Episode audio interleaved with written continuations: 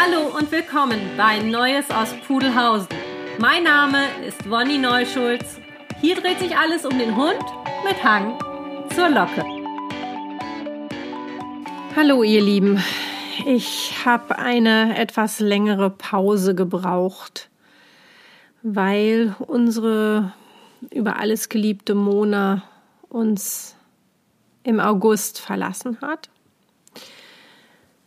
Sie ist über die Regenbogenbrücke gegangen mit fast 14 Jahren und ich habe die Zeit gebraucht, um überhaupt wieder so zu mir zu kommen, dass ich hier diesen Podcast machen kann. Ich habe natürlich weitergearbeitet und nichts ist da besser als mit Hunden zu arbeiten und auch handwerklich zu arbeiten im Pflegebereich. Das hat mir sehr, sehr gut getan und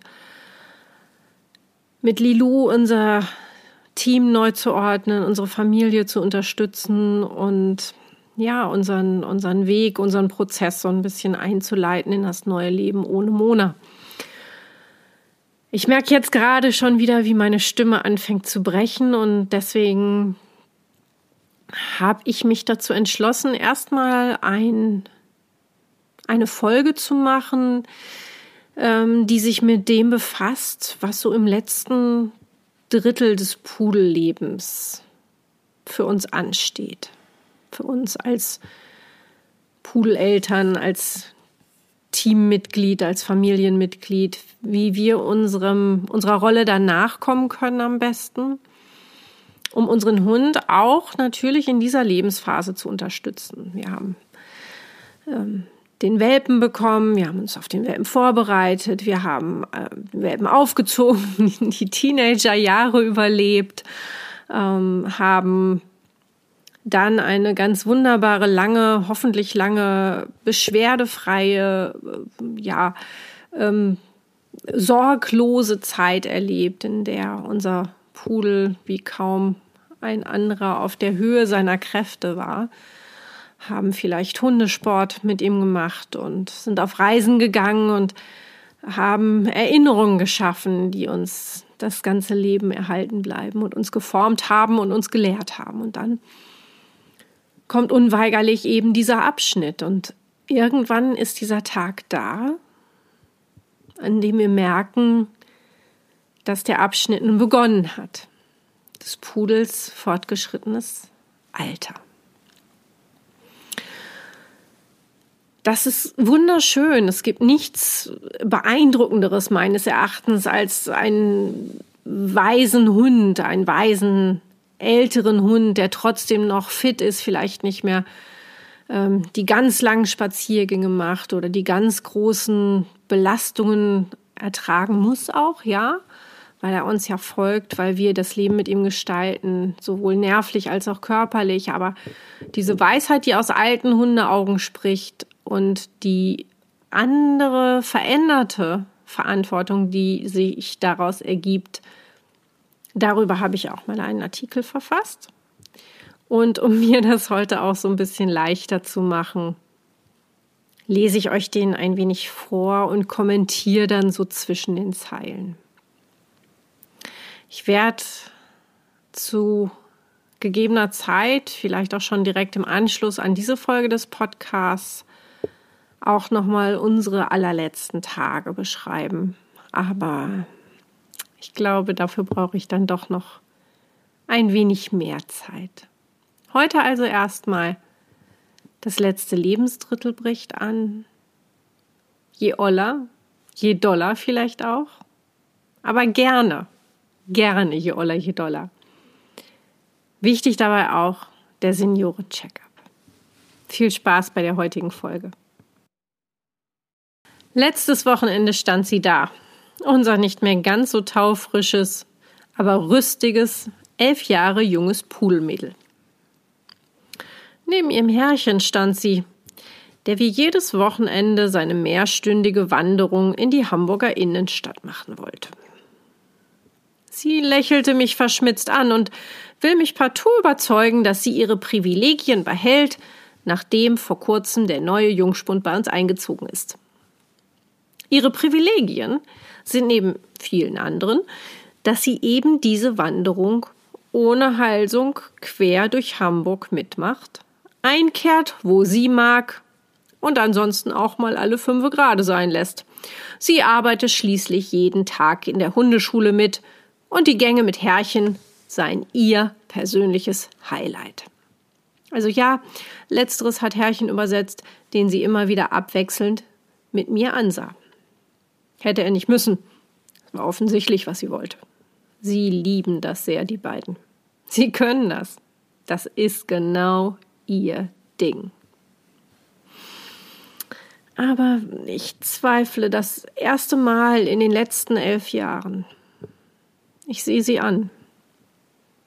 Ihr mich überzeugen wollendes Gesicht. Ihre erwartungsvolle Haltung. Den kleinen Jungen, naja, nicht ganz, den großen erwachsenen Mann neben ihr. Ebenso Erwartung heischend.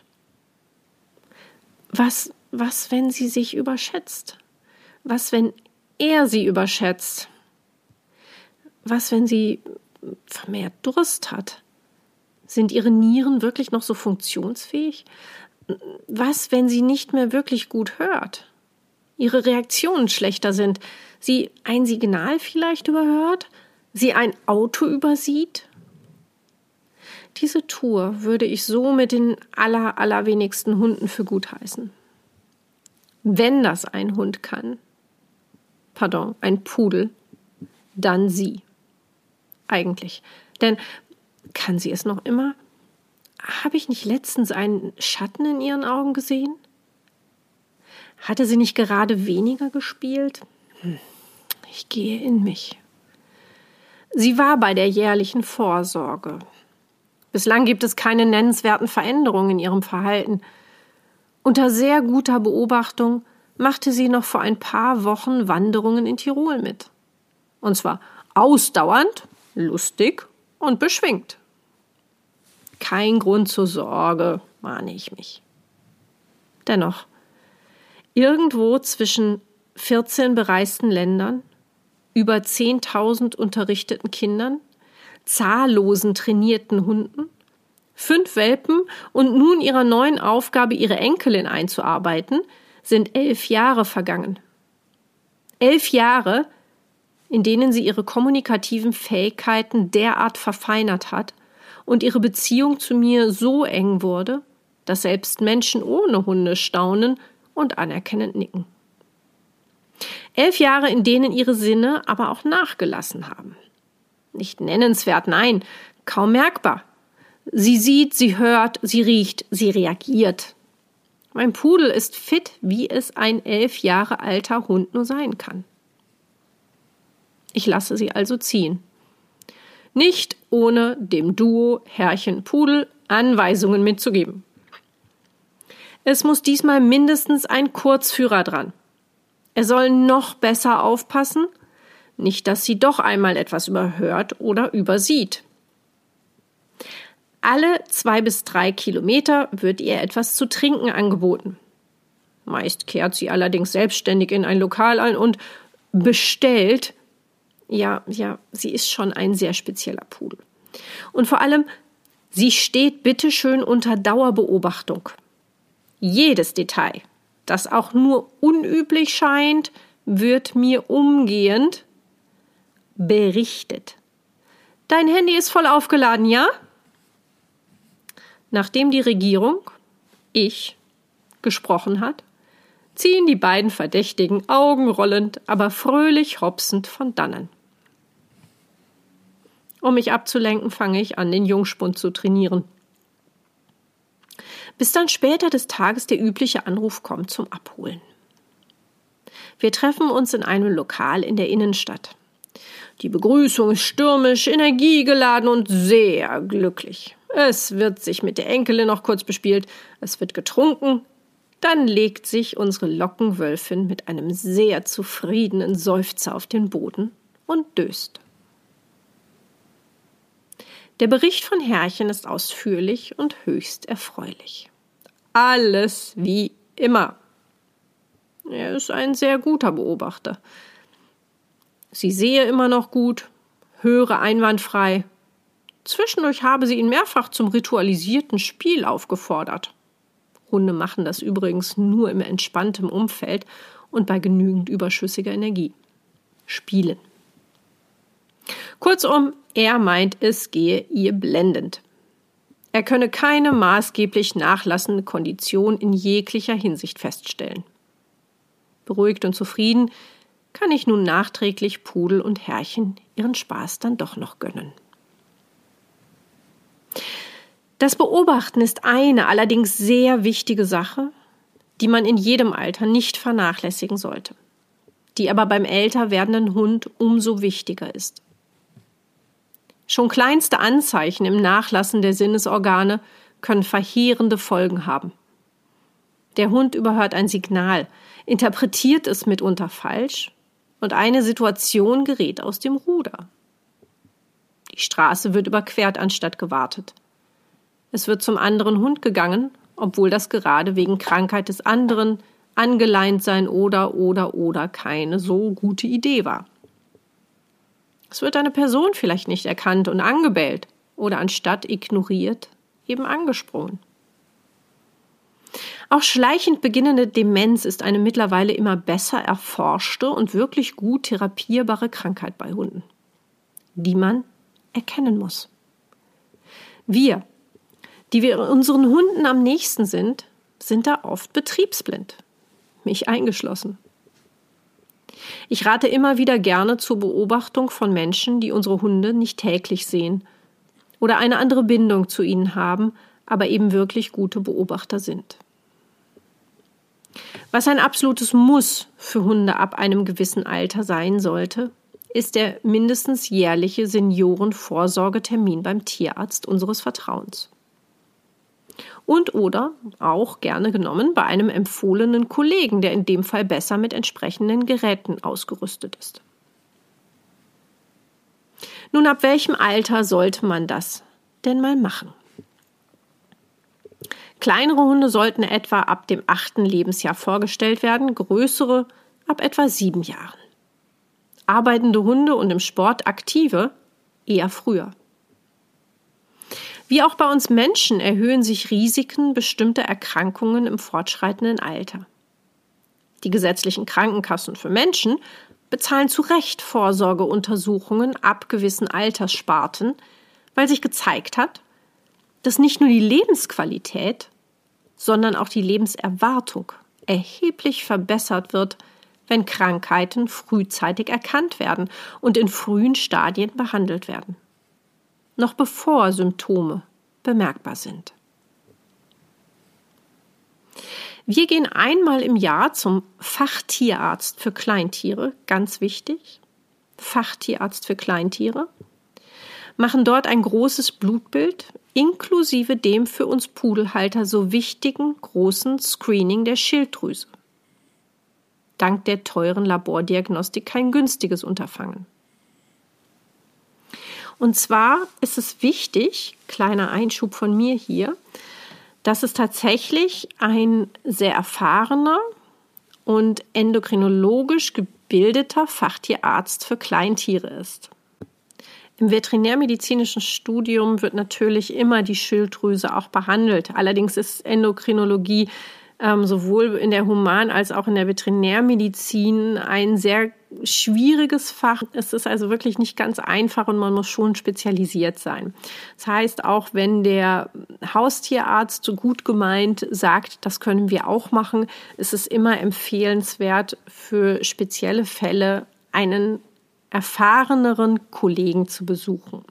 Gerade bei Großpudeln treten Schilddrüsendysfunktionen sehr, sehr häufig auf.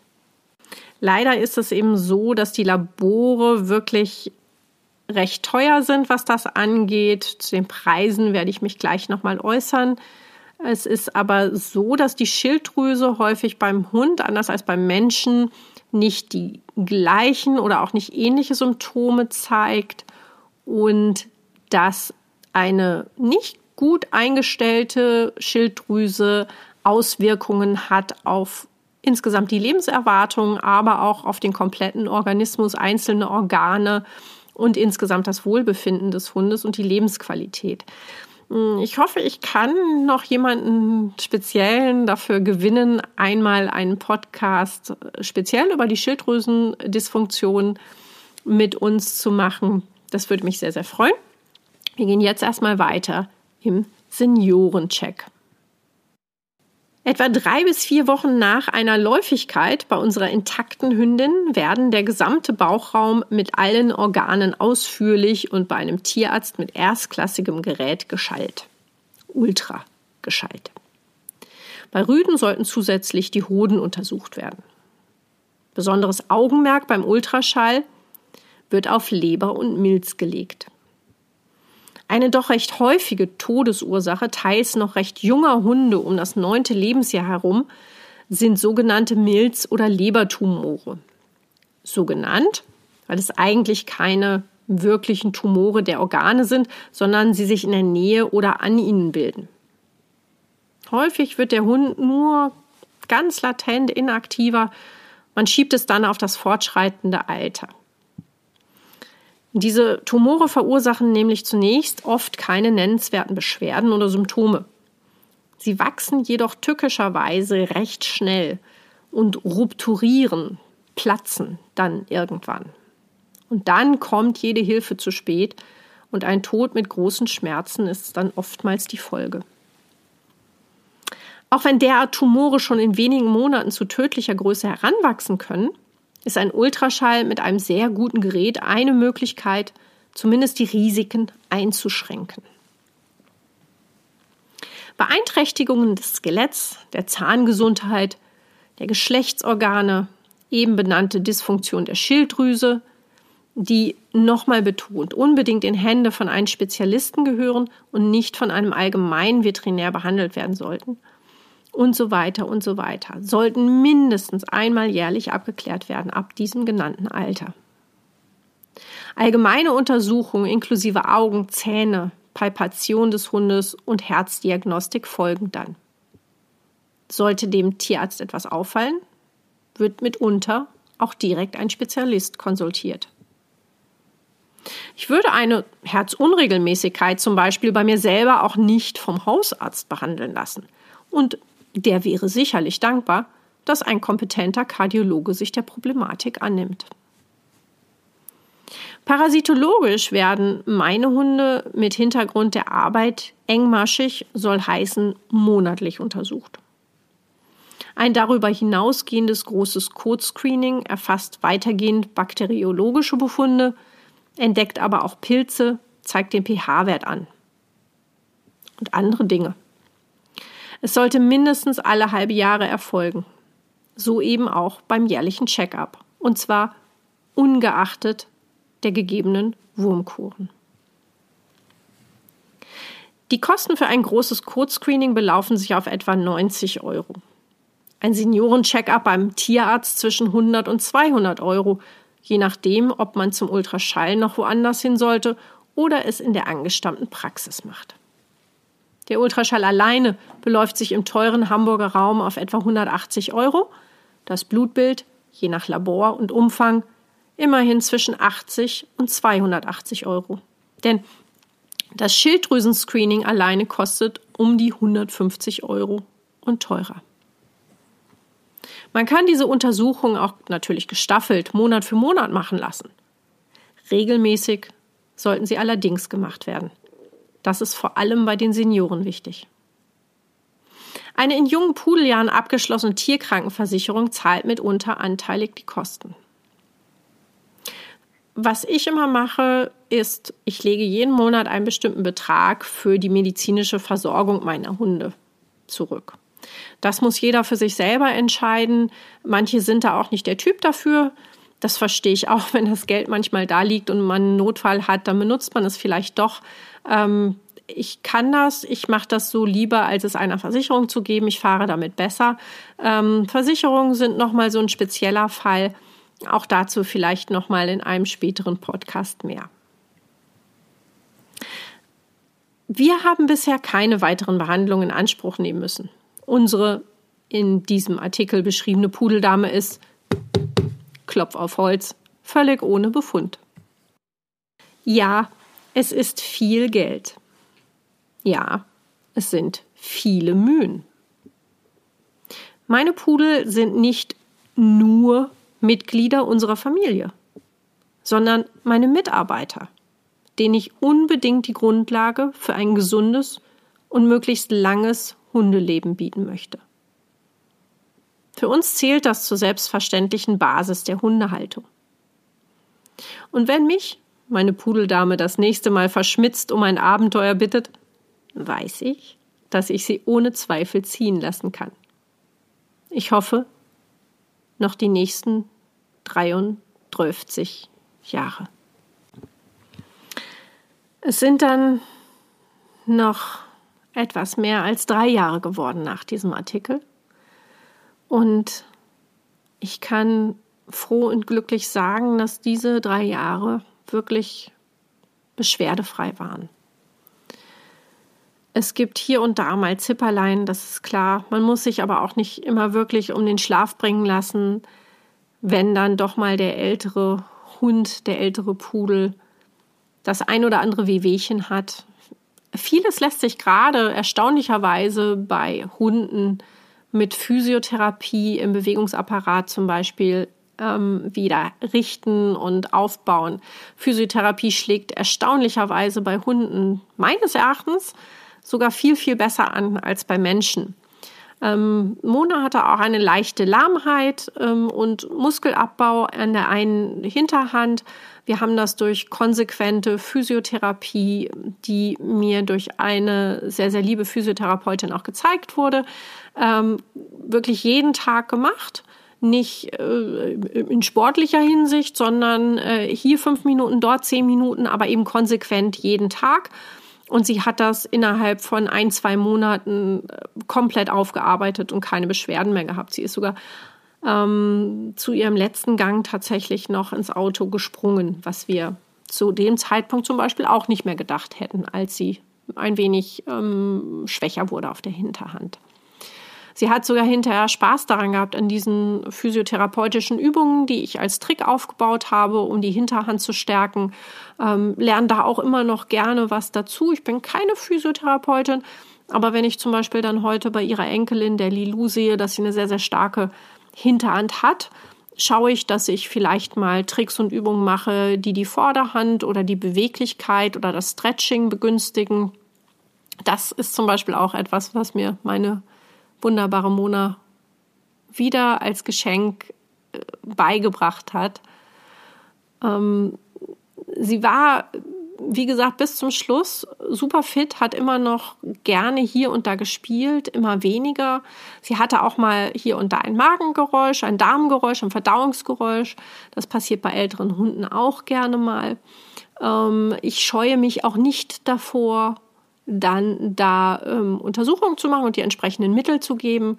Da kann man durchaus, ich bin kein Tierarzt um Gottes Willen, aber mein, äh, meine Erfahrung sagt mir und äh, wurde von Tierärzten bestätigt, dass ich ähm, ruhig bei einem älteren Hund etwas sportlicher zum Beispiel mit gewissen Medikationen umgehen kann. Also, wenn euer älterer Hund durchaus auch mal Schmerzen hat, ähm, ist es vielleicht der Lebensqualität geschuldet, doch mal ein Schmerzmittel zu geben.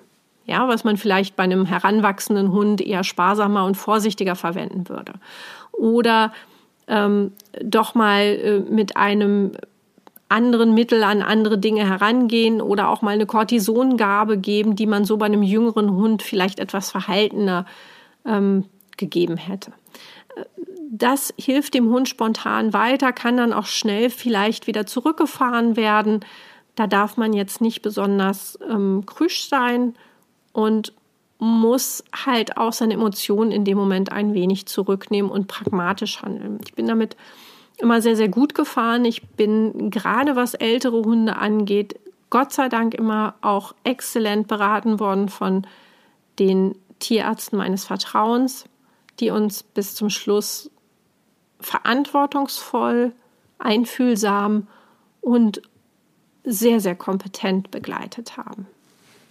Und natürlich ist es nicht einfach, emotional zu sehen, wie dieser Organismus, der diese wunderbare Seele beherbergt, nach und nach weniger wird und abbaut und ich durch eben jene gerade beschriebene Beobachtung sehe, dass das Hundeleben doch sehr endlich ist. Das macht es kompliziert, das ist mir klar. Im Moment besonders. Und da möchte ich dann nochmal meine liebe Mama zitieren, die mir schon als Teenager ganz schroff gesagt hat, heulen kannst du später, heulen kannst du später genug, jetzt nimmst du dich zusammen, jetzt bist du für dein Tier da. Und in dem Moment bin ich sehr pragmatisch und sehr ja, koordiniert und geerdet.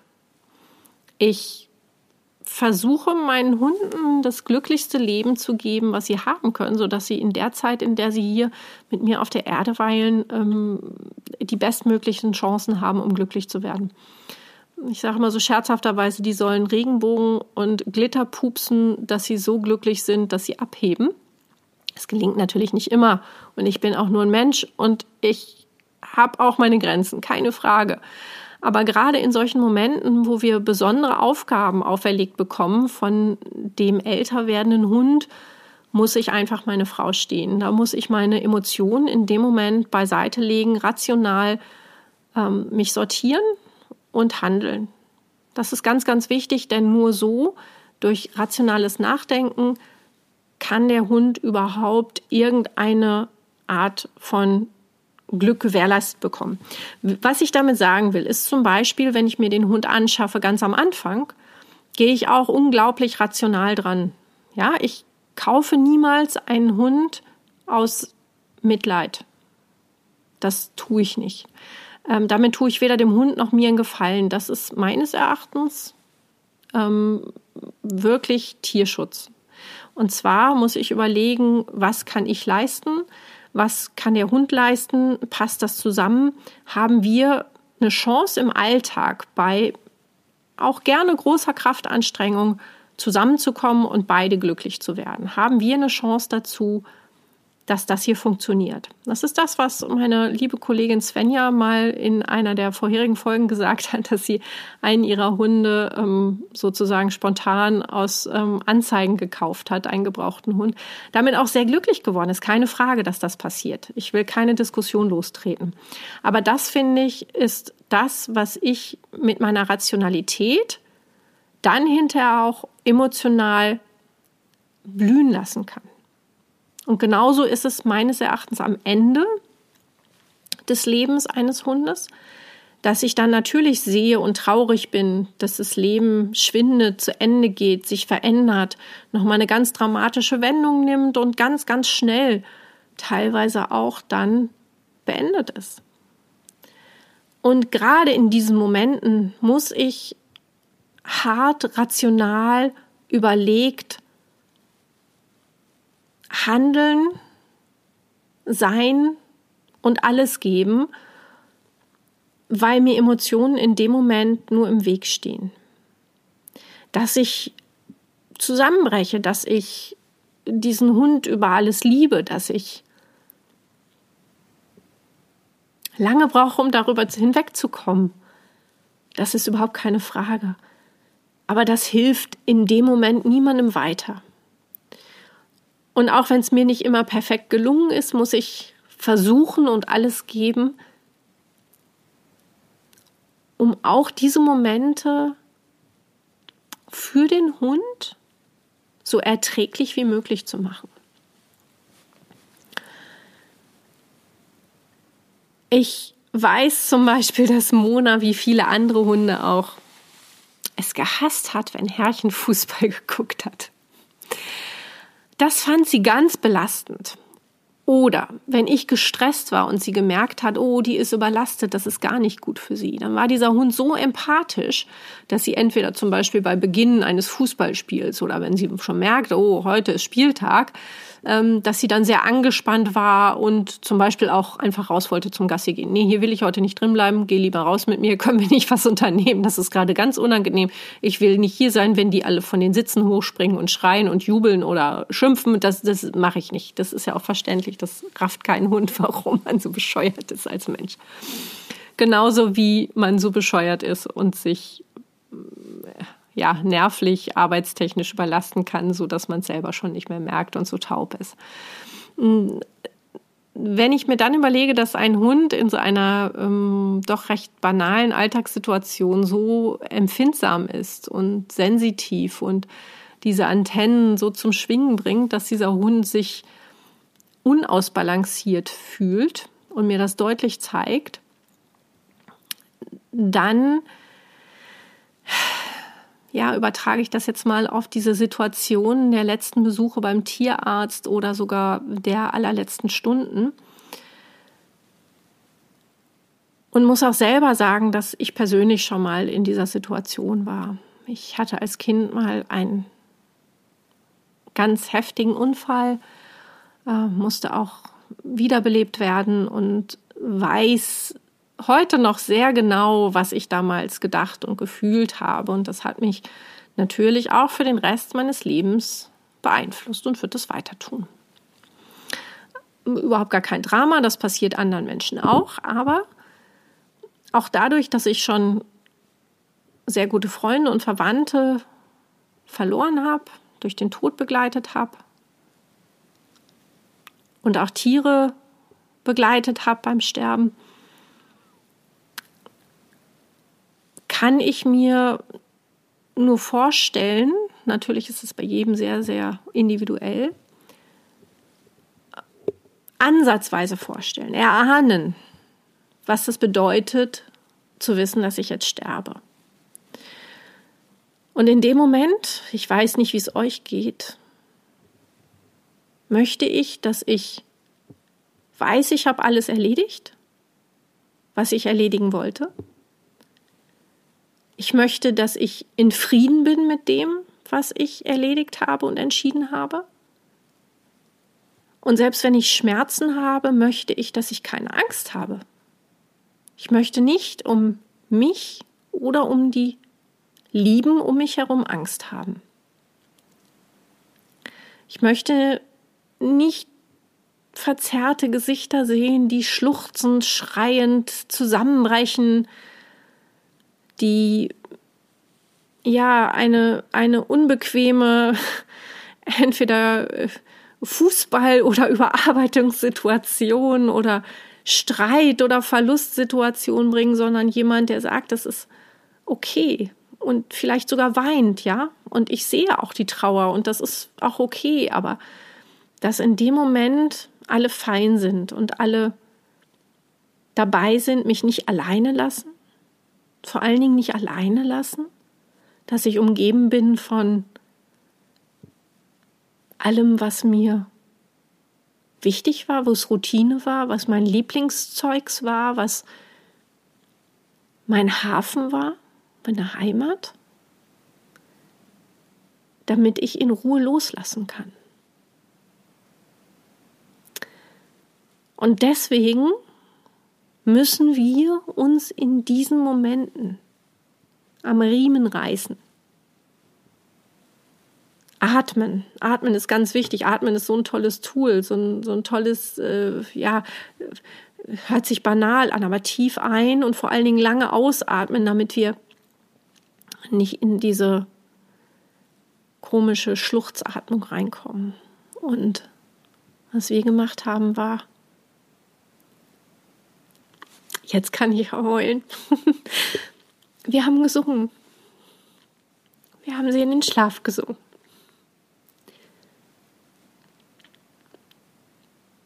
Und danach haben wir geheult und das tun wir bis heute. Und in dem Moment haben wir auch geweint. Aber wir haben gewusst, dass wir die Jahre davor, sofern das in unserer Macht stand, alles getan haben, wir wussten, dass sie keine Angst hat, dass sie nicht alleine war, dass sie umgeben war von ihrem Hafen, von ihrer Familie. Und sie konnte wunderbar loslassen und sich fallen lassen. Sich gehen lassen. Und hat das bekommen, was sie so sehr verdient hat. Ihren Frieden.